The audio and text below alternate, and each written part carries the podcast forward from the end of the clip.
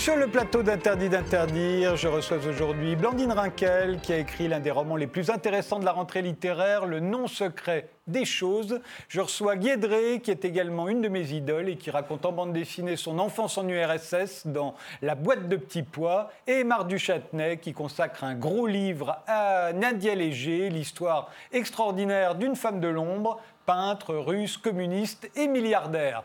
Et l'on reprend tout de suite notre feuilleton du monde moderne. Qu'est-ce qui qu'est-ce qui caractérise notre époque? Vous avez tous les trois répondu en images. On commence par la vôtre, Guédré. Euh, elle va apparaître immédiatement. Pour vous, le 21e siècle, c'est ça C'est des beaux poissons. Oui. Une belle eau bleue. Oui. Bah, la dernière fois que vous étiez venu, vous nous avez montré des déchets sur une plage. C'est ça, et je me suis dit, je vais vraiment passer pour une monomaniaque de plastique dans les océans. Mais euh, ouais, ouais, bah, je crois que c'est la, seule urgence. Euh, Parce qu'on voit du plastique au-dessus. Hein. Ouais, ouais, il y a du plastique au-dessus, il y a du plastique qui va rentrer euh, ah oui, dans, la dans le poisson. On pourrait croire que c'est des méduses, mais non. Mais je crois que eux pensent que c'est des méduses. c'est un peu l'un des problèmes. Ouais, ouais. Non, je crois que c'est. Je crois que c'est la seule chose dont on devrait vraiment, vraiment avoir peur, quoi. Enfin, c'est la seule chose euh, grave et importante. Parce qu'à la limite, c'est nous, on meurt, c'est pas grave. C'est même peut-être mieux. Mais en fait, je pense que finalement, on va finir par mourir de, tout ça. Donc finalement, la boucle sera bouclée. Donc, voilà. Et Marc Duchâtenay, votre image à vous c'est un peu la même chose. Euh, sans, le plastique, c'est une photo que j'ai prise moi-même, c'est de l'eau pure. Ah oui C'est une petite rivière du Massif central dans le Limousin, située dans ce qu'on appelle la diagonale du vide, entre les Landes et la Meuse, euh, sud-nord. Il y a cette diagonale qui est victime de euh, euh, la, fuite des gens, enfin la, baisse de la démographie, la désindustrialisation, la difficulté d'accès par les transports. Il n'y a pas de TGV, les liaisons aériennes sont. Donc c'est, euh, on, en rigole parce que c'est cette partie du massif central qui, semble complètement sinistrée, euh, mais finalement qui se protège de la mondialisation, qui se protège de la pollution et qui sera peut-être le paradis de demain. C'est-à-dire qu'en fin de compte, l'or de demain, c'est plus le pétrole et le nucléaire, c'est celui qui pourra boire. Vous savez, c'est le fameux jour J de la dernière goutte d'eau. Dans ces massifs-là, peut-être qu'on sera content de s'y réfugier. Et vous, euh, Blandine Rinkel? Euh, cette image m'intéressait parce que c'est l'étanchéité des mondes en fait qui m'intéresse, c'est-à-dire des gens qui ont l'étanchéité des préoccupations, des gens qui vont dans des directions complètement opposées, qui se côtoient et qui pourtant se, se parlent pas, se regardent pas. En l'occurrence, sur les migrants et les en baigneurs. Ouais, c'est un parallélisme parmi tant d'autres, quoi. On pourrait aussi, enfin, dans la rue, il y a plein de gens qui, ont des, qui, enfin, des mondes qui se côtoient et qui juste ne se rencontrent pas. Voilà. Et vous, vous, êtes, vous voyez plutôt comme euh, les gens sur la plage euh, qui restent euh, bronzés ou ceux qui arrivent euh, oula, je m'avancerai pas. Ah, vous n'identifiez personne euh, Dans cette image, euh, non. ni l'un ni l'autre. C'était pas l'intérêt de m'identifier, mais je m'identifie à, ouais, je sais pas, oui, au regard, regard là-dessus, quoi.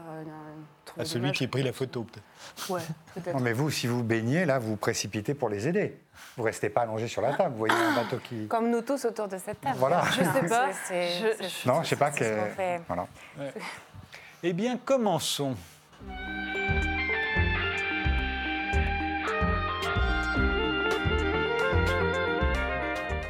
Blandine Rinkel, vous publiez donc votre euh, second roman, euh, Le nom secret des choses, chez Fayard. Le premier s'intitulait L'abandon des prétentions.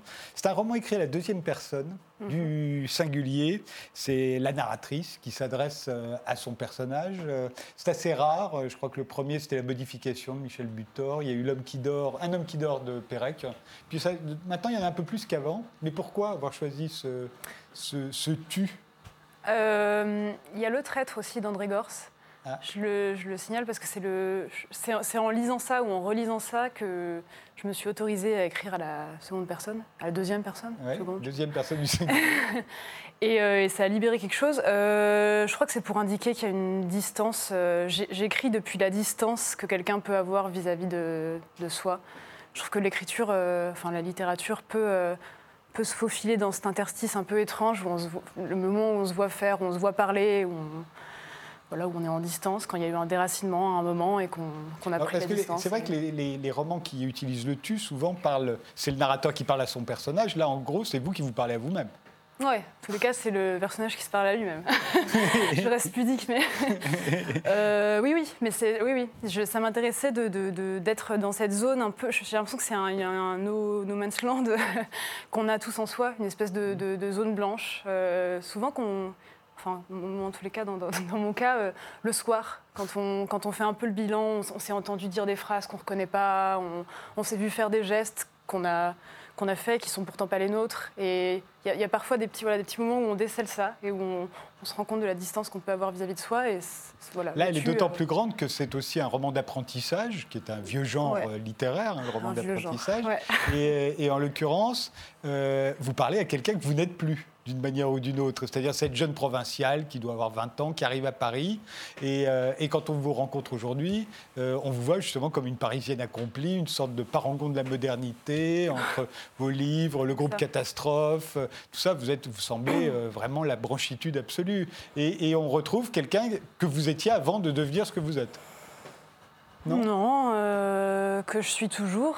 Ah Euh, voilà, c'est un peu impudique parce qu'il s'agit quand même d'une fiction et j'aurais aimé le, garder l'idée que c'est une fiction, mais euh, non, je, je crois qu'il y a, il y a que, que- que tous les, toutes les phases par lesquelles on, on- on passe euh, dans la vie, on les, on les garde en soi. Enfin, je veux dire, on garde les personnages, on garde le tu, on garde le elle, on garde tous les, tous les regards. Vous avez tellement fait, enfin c'est le sujet de ce roman, vous avez tellement fait pour, pour le cacher.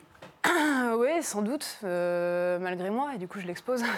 Mais oui, c'est un roman sur le, oui, sans doute sur le sentiment d'imposture, et, et, et je trouve ça plutôt soulageant de, de- de soudain l'exposer, euh, même si ça me, me- me rend un peu étrange de venir en parler euh, dans les médias. J'ai l'impression que l'imposture se répère, se, se répère, enfin, se, se Mais pourquoi parler d'imposture au fond? Vous- Un roman d'apprentissage, c'est le roman d'une transition, vous employez le terme d'ailleurs. à un moment. Oui, oui. Vous avez fait une transition.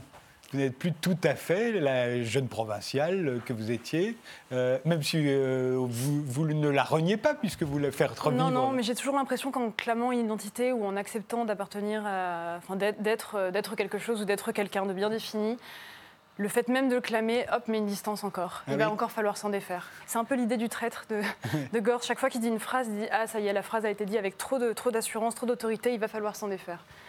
Voilà. Alors vous, voit, vous avez 20 ans, vous arrivez à Paris euh, de votre petit village euh, pour faire vos études. euh, et, et, et- et vraiment ce que vous racontez, c'est qu'au fond, il y a encore une culture parisienne, ce que- dont on pourrait douter. On se dit aujourd'hui, tout le monde regarde les mêmes choses à la télévision, enfin, Ah, tout le monde va ouais. à la télévision. ouais? Vous tout le monde ça, oui? se parle à travers Internet, etc., etc. Et en fait, vous montrez bien à quel point il y avait un, un fossé entre ce que, ce que votre culture euh, Ouais, ouais, plus populaire, plus la culture de masse, et, tout à coup d'arriver là à Paris, de rencontrer des gens. Vous, parlez vous dites par exemple qu'il y a un art de fréquenter les terrasses à Paris Ouais. et qu'il n'est euh, que parisien. Je crois qu'il est. Alors, je pense que la différence est plus grande entre les grandes villes et les villes moyennes, voire petites, les villages, qu'entre les grandes villes entre elles. Ça, Je pense que la grande différence est là, en fait. Ouais. Et à titre personnel, et encore une fois, dans mon, dans mon livre, il s'agit quand même d'un personnage, ma, ma- ma- Oui. ma vie est un peu différente, mais à titre personnel, j'ai ressenti une, une- une- une plus grande euh, violence, ou un plus grand, je sais pas quoi, un plus grand écart en passant de, de la ville où je suis née à Nantes. Première grande ville que j'ai fréquentée, qu'en passant de Nantes à Paris. Je pense que la, la distance, elle est surtout là. C'est une en fait, c'est, moi, je crois qu'il y a des classes encore. Je crois qu'il y a des. Oui, c'est ce que vous avez l'air de dire. En tout cas, en il y a une. Il y a des différences de classe euh, en matière d'éducation, de, culture. euh, Ouais. euh, Je pense qu'on aimerait que ça soit pas aussi, ça soit moins étanche. On le, on le- on le prétend, et en France peut-être particulièrement. Enfin, on, a- prétend qu'en France, voilà, il y a moins de moins de classes ou moins de, que c'est moins euh, sclérosé ou. euh, et je, et je- je crois que c'est pas le cas. Je crois que dans les gens qu'on fréquente, on fréquente quand même des gens qui nous ressemblent. oui. Et, Et- on, et on forme des des couples habitudes généralement avec des, qui- voilà. couples- des gens Ouais, qui nous ressemblent aussi. Mais, ouais. mais euh, vous me dites qu'il y a une façon de parler de cul. J'ai- J'emploie l'expression qui est la vôtre. hein. Euh, Ouais. Une façon de se sentir libre en parlant de cul qui est typiquement parisienne. Pour vous, Ouais. vous avez dû, dont vous avez dû faire l'apprentissage. Euh, oui. oui, oui, oui, oui. euh, Je, oui, je crois qu'on ne parle pas que de cul de la même manière dans un petit village de Vendée et euh, dans, sur une terrasse du Marais. Je, je crois qu'il y a quelque chose de, qui est tout de suite sympathique ou cool, qui est, enfin, la pudeur, ne, la, voilà, la pudeur se place pas au même endroit selon la ville Et laquelle pourtant, on est. tous ont écouté les mêmes émissions de radio euh, où on ah parlait bon, de. tous Vous de- pensez que dans, le, dans, le, dans un village et dans... Oh non, vous avez, Je pas. sais pas, il y a des émissions où les, les, les jeunes ados téléphonent pour parler de leur sexualité. Ouais, mais je crois que c'est pas les mêmes. Je Ah pense bon que, c'est pas la même chose d'écouter euh, Nova et d'écouter Skyrock, par exemple. Non, c'est sûr. Et je, et je crois vraiment que ça dépend. Je pense pas qu'on écoute Nova très jeune, très tôt, quand on, quand on.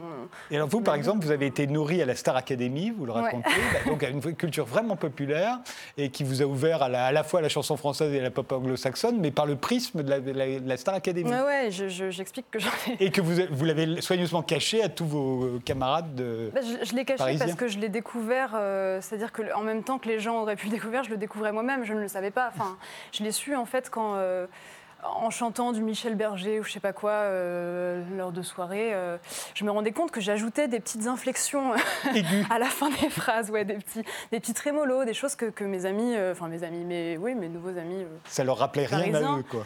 Non, et surtout, ils ne le faisaient pas. Et donc, j'entendais bien que moi, ma phrase allait un peu trop loin, que je rajoutais des petites phrases. Je me suis dit, mais euh, en fait, on ne parle pas de la même chanson. Et en fait, j'ai découvert qu'il parlait évidemment de l'original.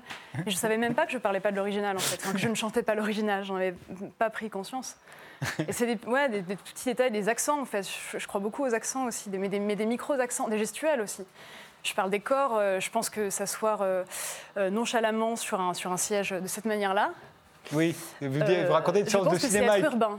Je, pense que quelqu'un qui n'est pas, euh, qui n'est pas, qui n'a pas grandi dans une ville euh, ne, ne va pas faire ça de cette manière-là dans un cinéma, ouais, ou, euh, ou à une terrasse. Il y a- une, une pudeur qui n'est pas la même, quoi, une gestion du corps qui n'est pas, qui est pas la même. Et euh, vous dites que la jeunesse est surtout faite d'attentes. C'est ce qui la distingue de l'âge adulte.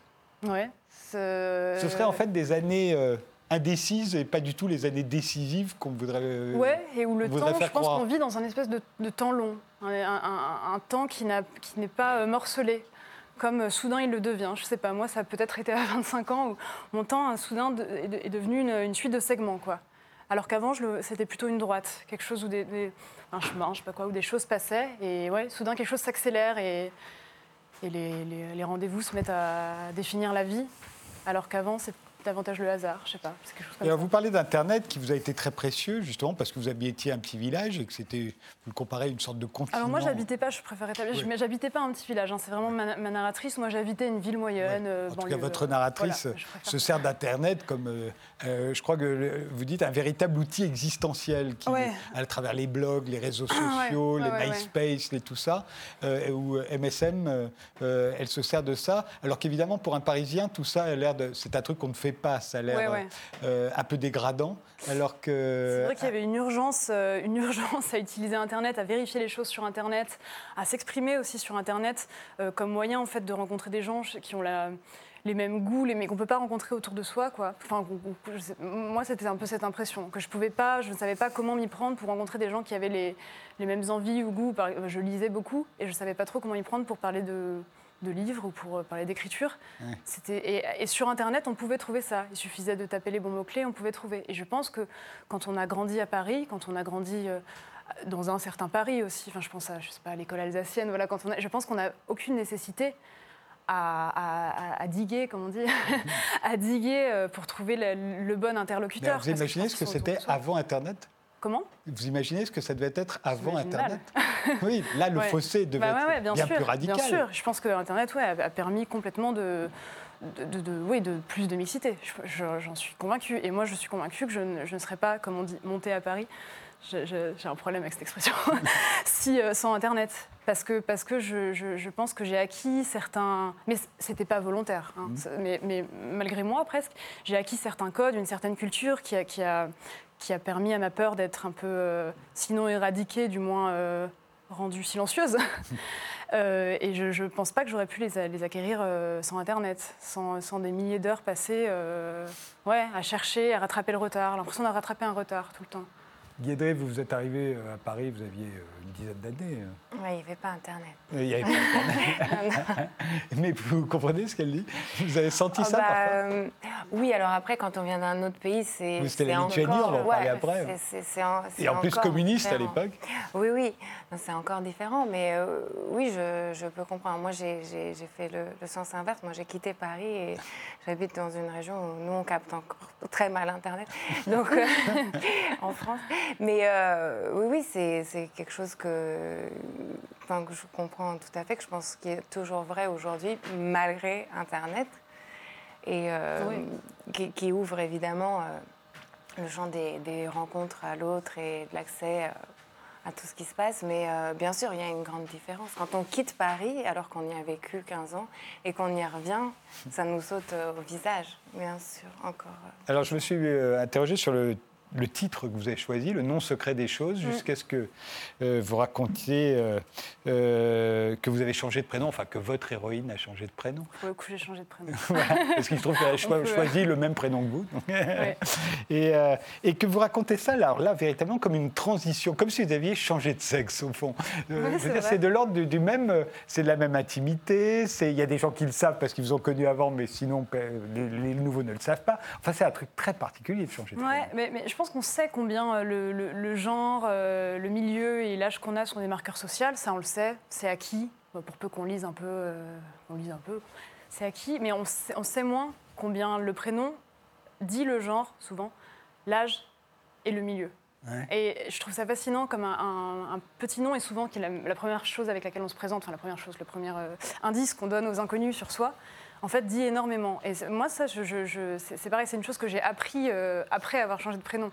Je ne le savais pas en fait combien mon prénom m'avait, euh, mon, prénom d'avant qui n'est pas celui de, l'héroïne, mais qui est socialement euh, marqué pareil, indiquait des choses sur moi et, et surtout me m'auto-censurait. Je pense que j'aurais pas, c'est une phrase un peu forte là que je vais prononcer, mais je pense que j'aurais pas pu écrire, ou du moins je n'aurais pas osé essayer d'être publiée si je n'avais pas changé de prénom pour m'appeler Blandine. Et je dis pas ça avec fierté. Je pense que c'est un peu, euh, c'est dommage. Je- Et je en l'occurrence, votre héroïne, elle change de prénom bien avant euh, d'avoir l'idée d'être écrivain.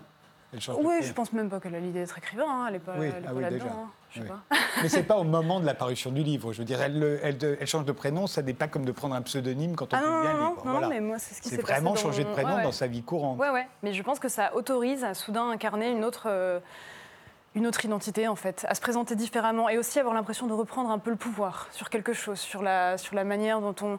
L'impression de mentir qui peut être. euh, qui peut être un peu honteuse ou un peu paralysante, mais qui peut être galvanisante. On enfin, je pense qu'on l'a tous expérimenté. Un, un micro-mensonge, euh, voilà, un micro-mensonge, bah là, c'est quand même un... Enfin, mais c'est pas un mensonge, puisque c'est vrai. Mais on a l'impression, on a l'impression quand on se présente à quelqu'un, les premières fois, on dit... Mais comment on dit à ses proches? ouais. Comment on dit à ses proches Dorénavant, je m'appellerai comme ça, pas autrement?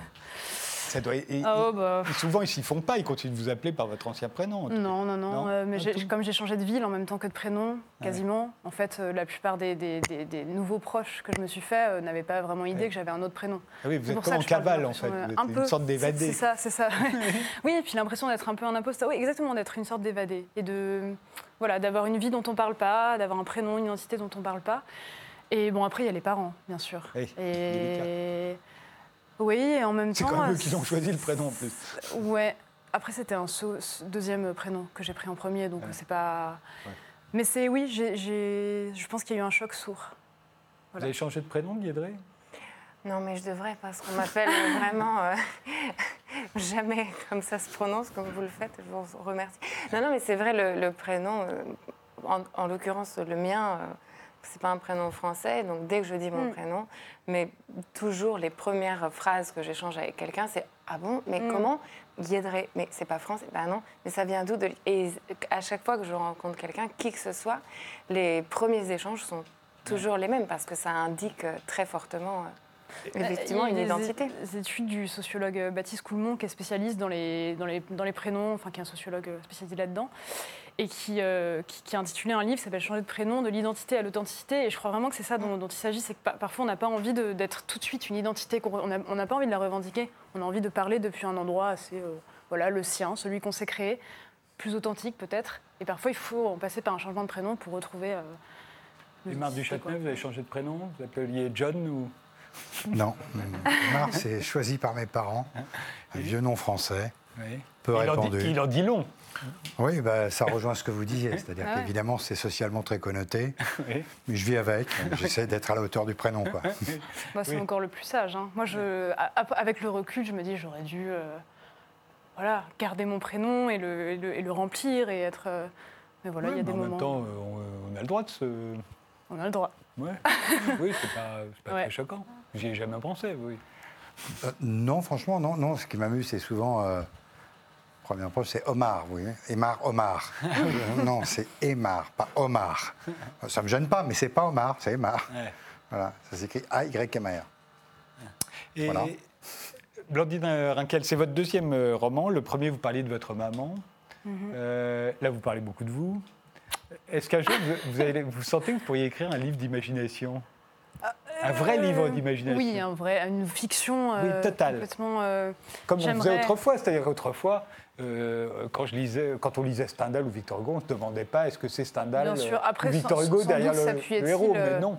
Oui, mais sans doute et Stendhal et Victor Hugo s'appuyaient-ils quand même sur ce qu'ils avaient vu, ce qu'ils avaient Oui, perçu. mais euh, pas de la même des personnages. Aujourd'hui, on a civiles, ouais, l'impression, ouais. moi, je ne peux plus lire un roman sans me dire c'est forcément l'auteur Bah qui ouais, ouais, je- bah, j'en suis pas fière. hein. Je- moi, j'aimerais bien. Je- en fait, j'avais, je travaillais sur un premier manuscrit avant de travailler sur celui-ci que j'ai perdu. J'ai perdu radicalement ouais, en, en juin euh, dernier.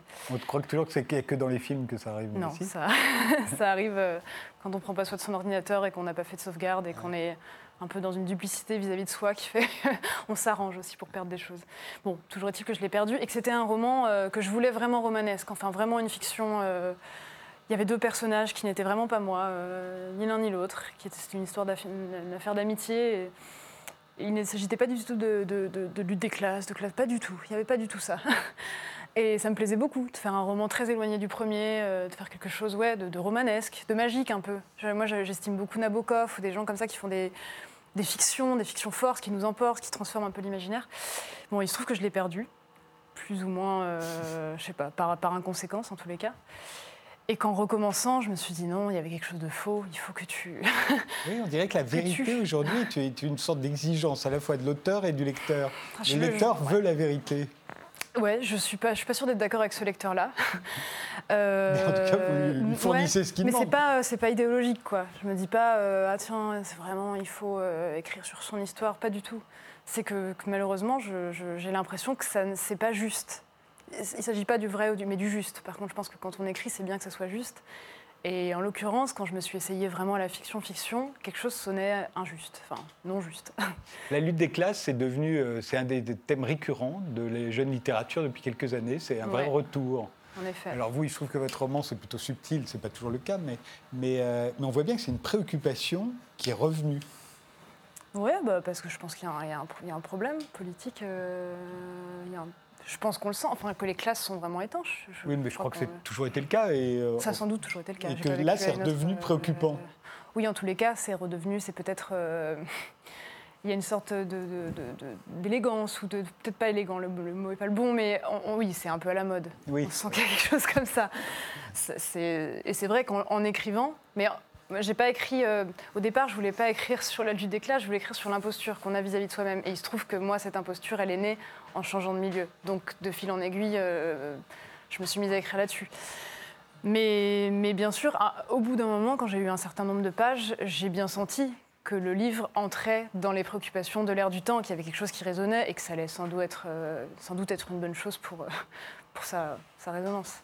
Aymar du Châtenay, vous avez senti le retour de la lutte des classes? Et justement parce que vous appelez Aymar du Châtenay qu'on aurait tendance à vous, à vous mettre forcément d'un côté Euh, votre question est éloquente. Vous sentez un Ah ben, ostracisme c'est stigmatisant immédiatement. Bah oui. Voilà, vous adressez à moi en me disant justement, voilà. Ça y est, c'est parti. Parce Non, mais c'est amusant. Non, mais parce que vous venez de me bon. dire, quand je vous ai posé la Ouais. question sur le nom, vous Ouais. m'avez dit ça vous marque Ouais. socialement. Oui, tout à fait. Oui, mais imaginez que je ne m'appelle pas du tout comme ça, mais avec un nom, euh, comment dirais-je, assez emblématique de telle ou telle communauté, on ne poserait pas la question de la même manière. Et là, on sent une liberté de ton parce que nous sommes, euh, voilà, c'est comme ça, c'est l'histoire qui en a Oui. voulu. Mais si j'avais un nom à consonance étrangère ou un nom à consonance de telle ou telle communauté religieuse ou quelle qu'elle soit, ça ne se passerait pas comme ça. Mais je l'accepte quand même, c'est la règle du jeu. Je ne partage pas, alors enfin, sans polémique et tout, euh, je crois que le concept de lutte des classes est complètement obsolète, n'a aucun sens, c'est une vision euh, héritée d'une analyse marxiste de la société. Euh, je ne pense pas d'ailleurs qu'il existe même un système de classe. Il a d'ailleurs disparu comme référence avec euh, la disparition du bloc de l'Est. Voilà, et nous ne vivons pas, euh, que ça, dans une démocratie fondée sur le principe de la lutte des classes, qui est effectivement l'opposition et le développement des antagonismes des uns par rapport aux autres. Alors, Donc, lutte des milieux, ou en tous les cas, antagonisme Oui, des mais milieux. alors le mot lutte, oui, alors, ça, alors très bien qu'il y ait des antagonismes, etc., et des rivalités, euh, un sentiment de compétition, tout ce qu'on voudra. Mais le, le concept de lutte des classes, c'est Karl Marx. Bon, à partir de là, euh, c'est lui qui forge le principe, je vais faire de ma part. Donc là, je, je- voilà, pour moi, c'est un- une, une vision euh, peut-être un peu, euh, un peu abusivement ou archaïque. Mais qui Il y a des différences sociales, mais qu'il y a des différences sociales, heureusement. Enfin, je veux dire, et je pense que la, le respect de tous se fait dans le respect des différences des uns et des autres, tant sur le plan des milieux que de la situation Mais économique. Il ne s'agit pas juste de différence, il s'agit aussi de domination. euh, de domination. Absolument, du respect des dominations, Ah. des, des rapports de force. Parce qu'on ne peut pas, on D'accord. peut pas concevoir On un monde dans lequel il n'y aurait pas des dominants et des dominés. Tout simplement parce que ce Euh, monde n'existe pas. Oui, mais pour quelle raison? Enfin bon, c'est une discussion. Voilà. Le débat est lancé, c'est un mais- vrai sujet, bravo. Mais néanmoins, ce qui est intéressant, c'est que euh, le fait de moi d'avoir changé de prénom et de m'appeler Blandine Rinkel, c'est- et c'est aussi pour ça que j'ai remarqué qu'il y avait des, des- des- j'ai remarqué qu'il y avait des classes. hein. que j'en ai, j'étais pas du tout dans cette euh, préoccupation-là avant de changer de prénom et avant euh, de donner l'impression que je suis bourgeoise Oui. de naissance et depuis, Depuis plusieurs générations en m'appelant Blandine Rinkel. Et c'est intéressant, c'est à ce moment-là en fait que j'ai senti qu'il y avait un malentendu et qu'il y avait un qu'on était marqué à ce point par son par son prénom. Quoi. Voilà, c'est une petite ironie de. Le nom secret des choses, c'est le titre du nouveau roman de Blandine euh, Rinkel. Euh, Vous dites Rinkel, moi je disais Rinkel. euh. Ouais, c'est d'origine hollandaise, je sais pas. C'est paru chez Fayard, on se retrouve juste après la pause.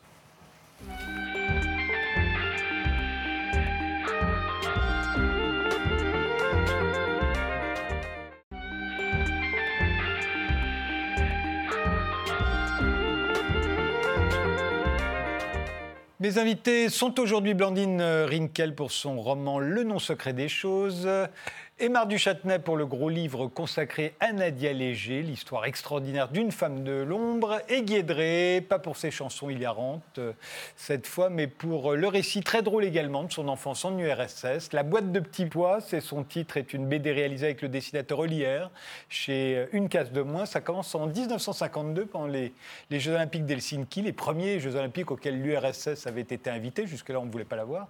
Euh, C'était en pleine guerre froide. Et, et il faut dire que dans sa jeunesse, votre mère était championne de ping-pong euh, lituanienne. Et Bah, que- pas lituanienne, soviétique. soviétique, mais Mm. c'est vrai. Et, euh, et que ça qu'on lui conférait, alors aucun privilège. Moi, je pensais qu'en Union soviétique, les, les- les- les- Non. les sportifs de compétition Oui, avaient droit à bon, des elle privilèges. était championne euh, junior. hein, Voilà, oui, bon, ouais, juste, non, euh, ça valait pas voilà. le coup. Ça valait Ouais. pas le dacha. Non, voilà, non, ça valait pas de dacha. Non, non, non, non, c'est sûr. Qu'est-ce qui vous a donné envie de raconter euh, cette Union soviétique euh, qui, en fait, quand on vous voit et on se dit que vous avez grandi là, Mm. c'était quand même assez récent. Ou alors vous faites, pas- vous faites beaucoup plus jeune que Je fais très jeune, je fais vraiment très jeune. Euh, non, non, bah, effectivement, c'est parce qu'il y a beaucoup de gens qui sont nés depuis Ouais. et qui n'ont jamais connu ça. Oui, c'est vrai que c'est plutôt un livre qui s'adresse à des jeunes, on le sent, à des plus jeunes. Bah, pour- alors pourtant non, Euh, moi je ne l'ai pas entendu comme ça. Alors après c'est vrai que le, le dessin et, et- et la typographie et la manière euh, voilà, de, de- de raconter. Mais c'est comme vos chansons, on sait que ça plaît beaucoup aux enfants. mais- Oui, ça- oui bah voilà, c'est ça, c'est que j'essaie de rentrer dans leur cerveau comme Voilà. ça de manière insidieuse. Euh, mais parce que c'est aussi vu voilà, de, de- de mon point de vue de quand j'y étais, donc quand j'étais Ouais. petite. Donc moi je voyais les choses avec plein de couleurs alors qu'en vrai c'était tout gris. Mais euh, voilà, c'est comme ça que je les voyais et c'était rigolo. Alors effectivement, par exemple, votre oncle euh, Mm. a été euh, arrêté euh, pour avoir collé des affiches dans la rue. Il a été cinq ans euh, au goulag. Mm. Et alors il dit que c'était la meilleure période de sa vie. Ouais, ça c'était vraiment dingue parce que, enfin, quand j'ai beaucoup parlé avec lui, euh, voilà, en écrivant le, le livre, pour qu'il me raconte euh, exactement comment ça s'était passé, parce que c'était un peu euh, l'histoire de la famille, mais bon, on perd- enfin, moi je Bah, ne connaissais maintenant, pas les détails. Maintenant, c'est un titre de gloire. À l'époque, ça ne devait pas être facile. Euh, oui, oui, non, c'est sûr, mais bon, c'est quand même des années un peu sombres dans une vie, quoi, d'être au goulag. Donc, euh, je connaissais pas exactement les, les détails. Et quand on a discuté et qu'il me parlait, alors bon, c'est un- à la lituanienne, hein, donc c'est. Et après, j'ai été au goulag. Voilà, donc il n'y a pas vraiment d'informations sentimentales dans, dans, le, dans la manière de raconter. Et effectivement, quand il, quand il m'a dit que, en fait, c'est là qu'il s'est senti le plus libre, euh, ça peut sembler euh, étonnant. Euh, voilà, quelqu'un qui nous dit Sartre ça. avait dit ça de l'occupation, ça a été mal interprété. Euh, ou- oui, mais quelque part, si on réfléchit deux secondes, c'est évidemment tout à fait logique parce que voilà, quand on est dissident, euh, vivre dans un endroit où on n'a pas le droit de parler, on n'a pas le droit de se rencontrer, on n'a pas le droit d'échanger, c'est euh, c'est normal que d'être entouré que d'intellectuels qui partagent vos opinions, même si on est enfermé entre quatre murs. Alors bon, c'est un peu romantique comme vision. On est entre quatre murs, mais notre cerveau est libre. Enfin, voilà, c'est un peu naïf et niais, mais en tout cas, lui, l'a vécu comme ça. Alors c'est un livre où vous parlez beaucoup des différentes pénuries qui pouvaient exister euh, en URSS euh, à l'époque. Euh, et, alors, pourquoi la boîte de petits pois? Ben, La réponse est page 23. Mm. c'est votre mère qui va pour la première fois chez celui qui va devenir votre père et qui lui est le fils d'un apparatchik. Et tout à coup, elle voit une boîte de petits pois. Oui, parce que. Et rien que pour ça, elle s'évanouit. Oui, alors, bah, parce que, en fait, c'est mon histoire. on s'en fiche que ce soit mon histoire. Enfin, c'est vraiment le prétexte, parce que dans, dans ma famille, j'avais les deux cas de figure. Donc, j'avais ma mère qui était la sœur d'un dissident, euh, déporté au goulag, etc. Et j'avais un père qui était fils d'apparatchik, avec tous les avantages, évidemment que ça comporte en URSS d'avoir accès à des magasins secrets où on achète du Coca-Cola en dollars en pleine guerre froide. Donc c'est assez rigolo. Et euh, effectivement, eux avaient le droit d'avoir des petits pois, s'il y en avait dans les magasins des Spetsproduktove, comme on appelait ça, des magasins spéciaux. Et ma mère a vu euh, la personne qui allait devenir mon oncle, le frère de mon père, manger des petits pois à la cuillère en bouquinant dans la cuisine. Et elle s'est, euh, en fait, elle a littéralement perdu connaissance. Alors, on pense que c'est que c'est farfelu, que c'est une anecdote, c'est pour faire rigoler. Mais en fait, c'est, vrai. Aujourd'hui, on a du mal à imaginer parce qu'il n'y a plus vraiment d'endroits où, où il n'y a pas de choses. Aujourd'hui, si on a de l'argent, on peut aller dans l'espace. Quoi. Enfin, non, mais c'est vrai. Là-bas, c'était pas une. C'était pas une question d'argent, parce que déjà, bah, l'argent, il n'y en avait pas vraiment, où tout le monde avait le même. c'est juste qu'en fait, il n'y avait pas de choses, quoi. Donc, euh, on avait beau avoir économisé des sous, on arrivait pour acheter des petits pois, mais il n'y en a pas. Oui, mais j'ai de l'argent, mais il n'y en a pas. Et d'ailleurs, vous dites euh, que c'est euh, le métier qui, à l'époque, paraissait le plus enviable, c'était vendeuse. Ah, mais que la vendeuse, vous l'a montré, la vendeuse, elle sait, elle sait quand les choses vont arriver, ah, elle, peut vous en garder. Ah, mais ça, c'était le, le, le, top du top, c'était d'être vendeuse. Tout le monde rêvait d'avoir une vendeuse dans son entourage parce qu'elle avait l'info de euh, la livraison d'os ou de jambon ou de fromage euh, dans trois semaines, à telle heure. Et donc, si elle avait, elle pouvait mettre un peu de côté. Et il y a aussi, alors, euh, c'est celle ou celui qui travaille dans la, une usine de viande. Est-ce que vous racontez Voilà, ils peuvent piquer des petits morceaux de viande et, les, et alors on les voit là, elles l'enroulent, les enrouler autour de la cheville. Ça, c'était, ouais, effectivement, c'est ma mère qui m'a raconté. Et, en fait, oui, ils s'enroulaient autour des chevilles, ils s'accrochaient avec des. Et puis ils repartaient, voilà, en, cachant. Donc il y avait effectivement. Ils les revendaient. ou alors ils les gardaient pour, leur famille parce que c'était rare. Mais il y avait des, des métiers, voilà, qui aujourd'hui bon, bah, être caissière, euh, c'est pas vraiment euh, la gloire ou travailler dans une, dans une usine euh, de charcuterie, bon, ça fait pas forcément. non, chez nous, non. Voilà.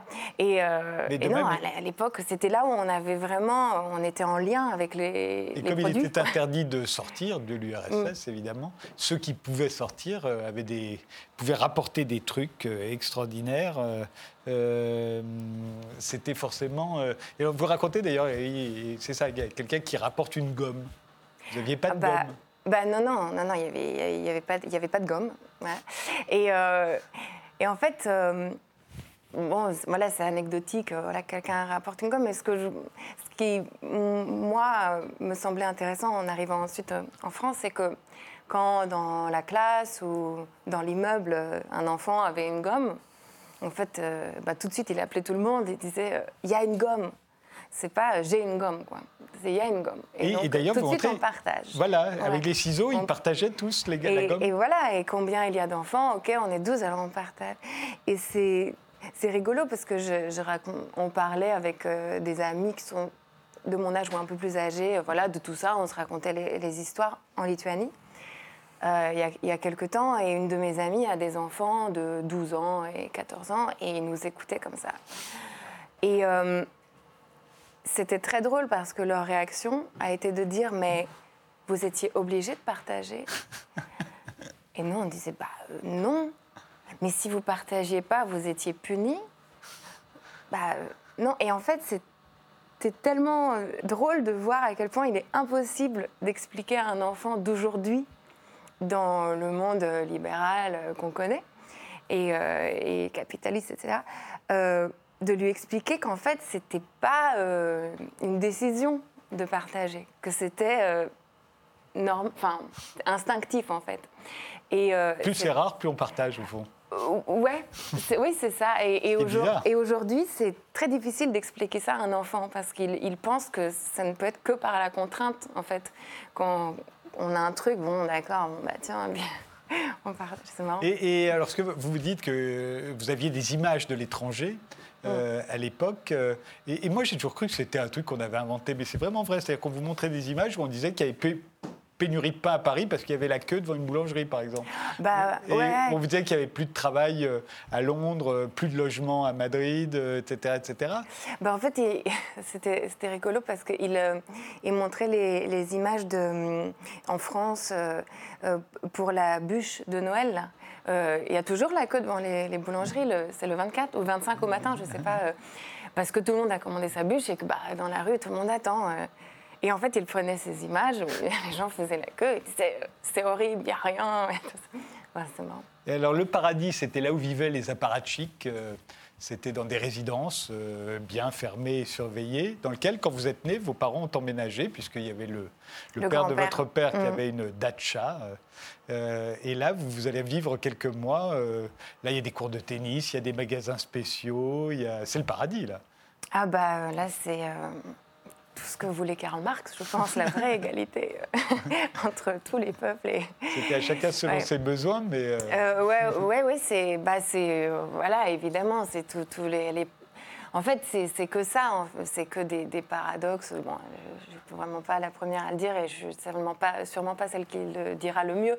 Mais, euh, mais c'est effectivement tous les, les- toutes les contradictions, tous les paradoxes de, de ce système euh, qui, qui, de fait, euh, bah, au quotidien mentait parce que les, les apparatchiks qui étaient censés euh, inculquer enfin, et incarner euh, ce modèle, eux-mêmes avaient des avantages dans un monde où on, on- on disait que les avantages devaient être bannis parce que tout le monde était égal. Alors, le bon côté, c'est le partage, vous l'avez dit, par exemple, du chewing-gum. Mm. Vous racontez comment, quand, quand on vous rapporte de l'étranger un chewing-gum, et ben, tous les enfants sont là et chacun mâche un peu le chewing-gum. Ah, et ça, c'était vraiment les, les meilleurs moments. Euh, parce qu'il n'y avait, bah, y avait pas de chewing-gum, effectivement, et c'était vraiment le truc le plus cool, quoi. Enfin, c'était, il ne pouvait pas y avoir de choses plus cool que d'avoir un chewing-gum, c'était impensable. Et, euh, et effectivement, on- en fait, nous, euh, avec les enfants, dans la cour, on se mettait tous en rond et, et quelqu'un avait une montre, et chacun, donc quand même celui qui avait apporté le chewing-gum commençait, parce que bon, faut être un peu fair-play. Donc, euh, il, chaque, chaque enfant mâchait le chewing-gum pendant une minute. Et la petite blonde qui est tout au bout, c'est vous. elle. Ouais, bah, parfois on était au- en dernier, donc bon, on avait un peu moins de goût, mais on avait plein d'anticorps. Du coup, je suis Et aujourd'hui, aujourd'hui, vous êtes en France, enfin, dès, dès que vous arrivez en France, vous découvrez que les chewing-gums, on peut les acheter en sac, comme les petits pois qu'il y en Mm. a partout. Et le, le chewing-gum est moins bon? Bah, euh, bah, euh, bon, il est moins rare. Alors, je ne sais pas si, si c'est la rareté qui fait, euh, qui fait la saveur. Mais euh, Il y, a, il y a un truc horrible, c'est juste après, vous avez des voisins qui, qui sont partis à l'étranger, qui ont rapporté des boîtes de pâté. Et très gentiment, ils vous invitent tous. Et vous. Ouais. allez partager les boîtes de pâté.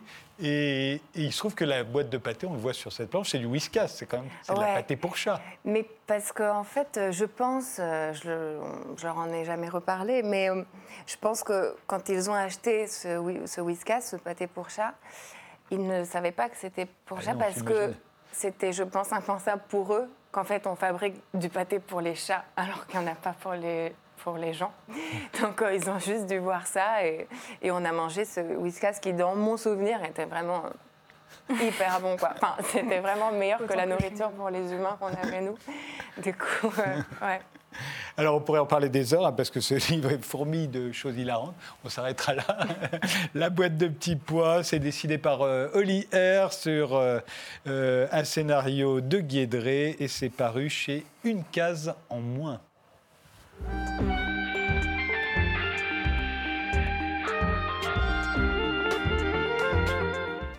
Émar du Châtenay, c'est sous votre direction qu'a été réalisé un gros livre, je l'ai là, pour qu'on voit à quel point il est épais. un gros livre euh, intitulé Nadia Léger, l'histoire extraordinaire d'une femme de l'ombre. Euh, c'est chez Imave Édition. Euh, alors, vous la présentez, euh, Nadia Léger, je le prends parce qu'il est très très lourd. hein. Euh, Il fait 4,7 kg. russe, peintre, milliardaire et communiste. Ouais. Nadia Léger, c'était la femme de Fernand Léger, le célèbre peintre des constructeurs. Et euh, elle est morte en 1982 et euh, née en 1904. Et c'est une artiste passée complètement à la trappe, dont on connaissait absolument pas, dont on connaît pas, jusqu'à peut-être que ce livre va contribuer à la faire connaître, dont on connaissait pas l'œuvre. Il y a une dizaine d'années, il m'a été donné de rencontrer la famille, les ayants droit de Nadia et de Fernand Léger d'ailleurs.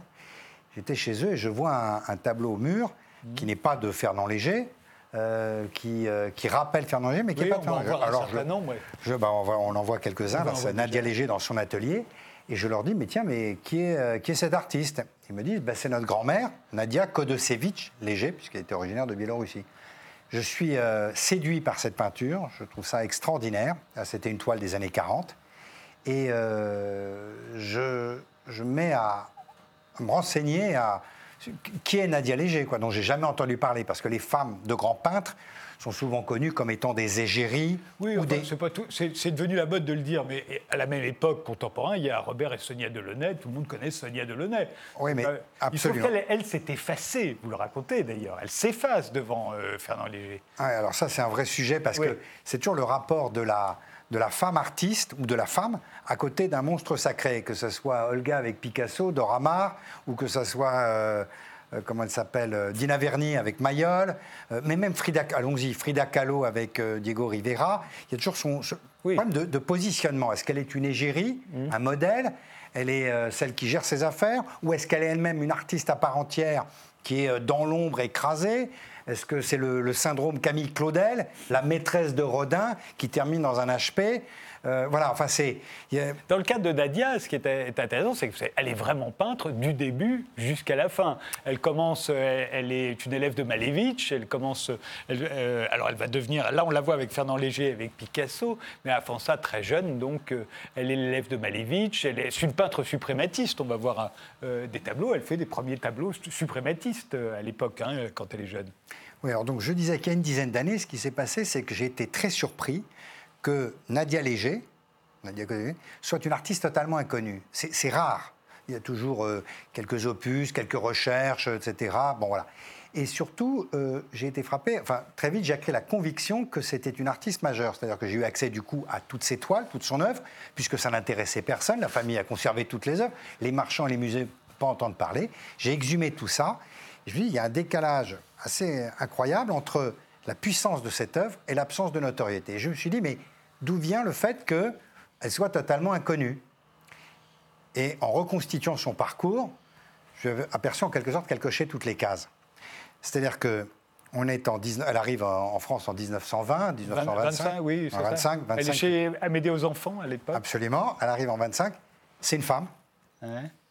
On la voit. Elle est russe, voilà, c'est à peu près cette époque-là. Elle est russe, donc elle parle français euh, absolument pas. Enfin, d'ailleurs, elle parle plutôt polonais. Elle parle français avec un accent à couper au couteau. Elle va devenir la maîtresse de Fernand Léger, une de ses élèves dans son atelier. Et elle devient la directrice. Donc déjà, elle coche toutes les cases de ce qui disqualifie. Comme c'est sa maîtresse, elle ne peut pas avoir de talent. Euh, en plus, elle est directrice de l'atelier, donc c'est du favoritisme. Enfin, il faut rester 30 ans ensemble où elle est sa Oui, mais ce que je veux dire, soit- par rapport à la critique et au, euh, au milieu de l'art, elle a- voilà. En plus, euh, dès 1933, elle adhère au Parti communiste et, c'est- et- et elle meurt stalinienne en 82. Et donc, elle a des convictions très ancrées qu'elle euh, qu'elle revendique.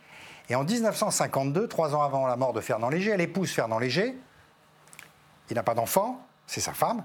Elle devient milliardaire. Elle hérite de toute l'œuvre de Fernand Léger, qui est l'un des plus grands peintres français du XXe siècle son œuvre à elle en tant que peintre passe complètement à l'as. Parce que dans un cas, on la voit comme une milliardaire, comme une communiste, comme l'assistante. En plus, elle consacre sa vie à la mémoire de Léger, puisqu'elle finance intégralement le musée Fernand Léger, qui est à Biot.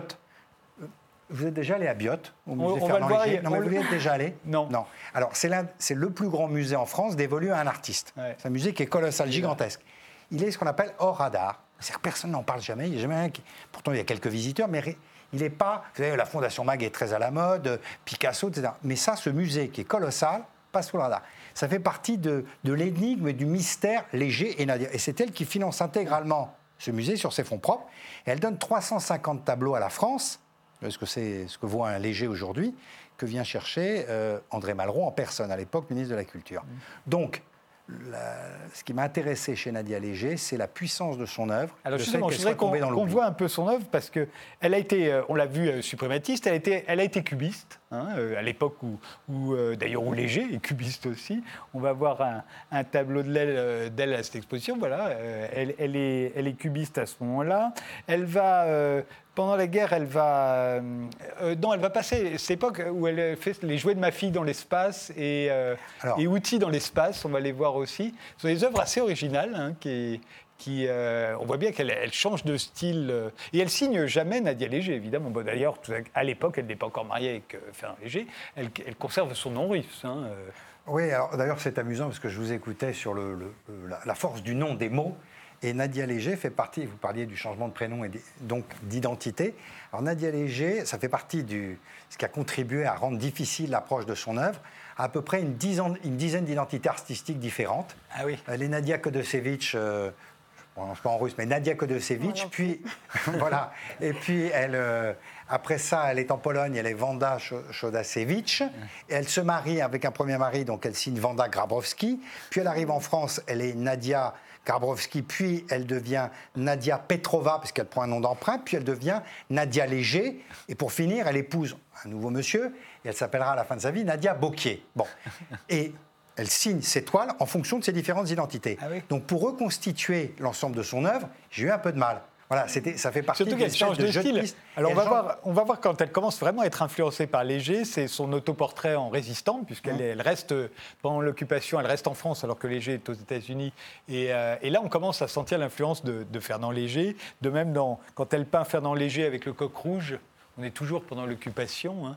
Euh, ça, c'est euh, la première toile, voilà, la première toile que j'ai vue de Nadia ah, Léger. Ah, c'était celle-là. Elle est signée NKH, donc Nadia Kodosevich, 1942. Elle est à Paris. Elle est résistante, elle est dans la clandestinité, mais elle continue de peindre.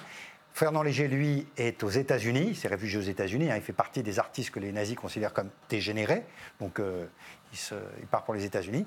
Et alors c'est très intéressant ce tableau, enfin je trouve très intéressant parce qu'elle peint Fernand Léger avec un profil quasiment de dignitaire soviétique, ultra réaliste, voilà. Et à côté, donc une sorte de monument, et à côté, c'est une référence directe évidemment au coq rouge de Fernand Léger. Coq, coq le, l'homme dominant, la domination. Donc elle fait une espèce de, mélange des styles que je trouvais euh, très fort et très percutant. et euh, on va la voir d'ailleurs en 1945. Euh, Nadia Léger, voilà, elle est, elle est là. C'est ça, c'est à l'époque de la Libération. Voilà, Ce qui est intéressant pour rebondir sur ce que vous disiez, c'est que quand, je suis allé voir les, les conservateurs de musées, les spécialistes, Nadia Léger, c'est un nom oui, connue dans le sens où elle faisait partie de la scène artistique, parce qu'effectivement, le manteau de fourrure, Pontiac, elle s'occupe de l'œuvre de Fernand Léger, etc. Voilà. Et quand je leur parlais d'elle, en tant que peintre, soyons clairs, on m'a regardé avec un petit sourire, pas mal de mépris, disant oui, quelle est son Donc j'ai eu à cœur d'essayer d'expliquer que c'est une artiste depuis toujours, mais comme Dora Maar, Dora Maar n'est pas seulement Dora Maar parce qu'elle rencontre Picasso, c'est une photographe majeure. Bon, mmh. eh ben Nadia est, une, enfin, selon moi, un artiste majeur. Elle est effectivement à Smolensk. Elle est l'élève de Malevitch. Mmh. Quand même pas mal. Euh, c'est rien du tout, c'est une petite paysanne russe, mais qui, grâce à la révolution bolchevique, pour le coup, va frapper à la, à la porte de ses ateliers, de ses nouveaux ateliers, euh, sous l'égide des suprématistes. Elle devient l'élève de Malevitch. Ensuite, elle est 4 ans à l'école des beaux-arts de Varsovie. Elle fait partie de l'avant-garde polonaise, d'un mouvement qui s'appelle le Bloc. Et elle arrive à Paris. Où est-ce qu'elle va? Elle frappe à la porte d'un atelier qui est celui qui est dirigé par Amédée Enfants, fondateur du purisme avec Le Corbusier. Elle travaille avec les enfants et l'élève de Fernand Léger. Donc elle a un parcours artistique majeur.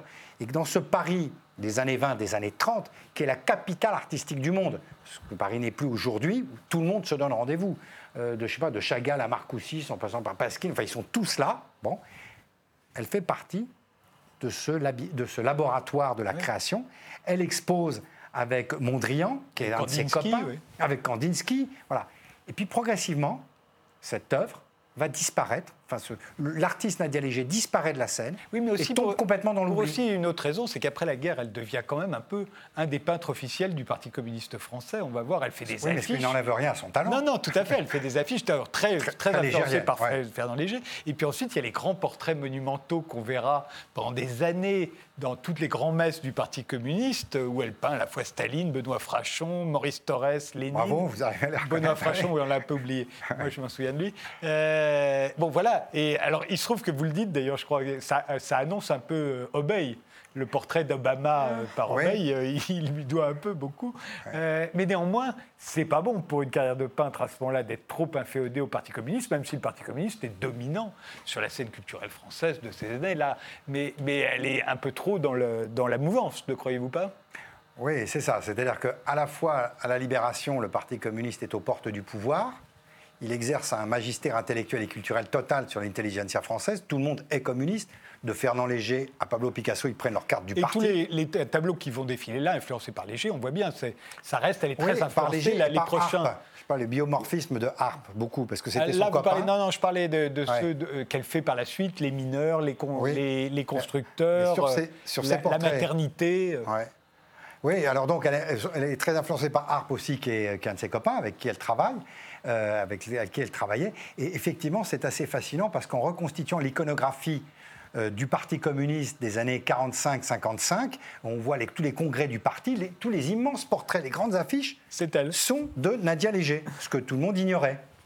Et de même, euh, Gagarine va, à partir des années 60. Alors, Fernand Léger meurt, hein, elle devient très riche, et elle continue de peindre euh, dans les années 60, là, voilà, ce portrait de Gagarine. Et puis elle va faire les, alors les, les, les portraits mosaïques. Euh, qui sont assez, euh, et assez originaux, enfin je crois, il me semble. Euh, C'est quelque chose. que- Voilà, par exemple, ça c'est un, projet pour l'aéroflotte à Paris, Oui, la oui. compagnie soviétique. Euh, Il y a eu pendant des années un, un Lénine qui a trôné dans la vitrine, vous le rappelez, en mosaïque, qui était de Nadia Léger. Avenue c'est des le portrait Champs-Élysées, de- ouais. Le portrait de Fernand Léger en mosaïque aussi. Ça, c'est ça, c'est vraiment elle. Il y en a eu beaucoup d'autres artistes qui ont utilisé la mosaïque à sa manière à elle? Oui, alors ce qu'il y a, c'est qu'elle développe un art monumental, un art de propagande, mais après un art, de monumental, un art monumental, ça c'est dans la veine de Fernand Léger qui euh, était favorable à un art visible de tous, c'est-à-dire fini la peinture de chevalet, on s'expose dans la rue, euh, sur des façades d'immeubles ou sur des- dans des lieux publics, qu'elle est très bien avec l'idéologie soviétique dominante. Elle fait euh, toute une série de gouaches et euh, deux grands mosaïstes qui sont Eddy et Lino Melano, qui travaillent également, pour répondre à votre question, avec Chagall et Braque, qui sont les grands mosaïstes de ces années-là. Elle fait une centaine de mosaïques qui font 2 mètres par 2 mètres, qu'elle offre à l'Union soviétique, elle est toujours très généreuse, qui ont été installées en URSS et qui sont encore En visibles, que j'ai retrouvées. Je suis allé à Moscou, je suis allé dans la banlieue de Moscou, je suis allé un peu partout. Et vous avez un, un- un jardin à côté de Moscou qui s'appelle euh, Dubna, parc de Dubna, un immense parc euh, avec des bouleaux, c'est très joli. Et c'est un parc de mosaïques, des grandes mosaïques qui sont sur les tréteaux d'acier. Tout le parc est décoré avec les mosaïques monumentales de Nadia Léger qui représentent effectivement ces grands héros que sont Gagarine ou, ou Lénine ou Maya Plisetskaya. Et, euh, et Gagarine a été pour elle un élément déclencheur puisque dans les années 70, la- l'exploit de Gagarine, où l'Union soviétique domine les Américains dans cette course à l'éto- En aux 61, étoiles. oui. Voilà. Euh, elle considère que c'est un retour au suprématisme et en quelque sorte Gagarine est un héros suprématiste, c'est-à-dire triangle, carré, fusée. Gagarine réalise dans le ciel ce que Malevitch avait conçu sur la toile. Nadia Léger, l'histoire extraordinaire d'une femme de l'ombre, c'est paru chez IMAV et à cette occasion, il y a une exposition de ses œuvres du 5 au 7 septembre. hein. C'est très 8. court. Du 5 au 8, à, chez Arcurial à Paris. À noter également l'ouverture au public de la ferme musée Fernand et Nadia Léger. C'est à Lisor, dans le Oui, Calvados. c'est sur rendez-vous. hein. Ah, Voilà. et Le nom secret des choses, le deuxième, le second roman de Blandine Rinkel, c'est paru chez Fayard et La boîte de petits pois, l'album de Guédré et Olière, c'est sorti chez Delcourt et pas chez, enfin la case en moins, c'est la C'est une collection. collection de Delcourt. Euh, merci à tous les trois d'avoir euh, participé à cette émission. Merci de nous avoir suivis. Rendez-vous au prochain numéro.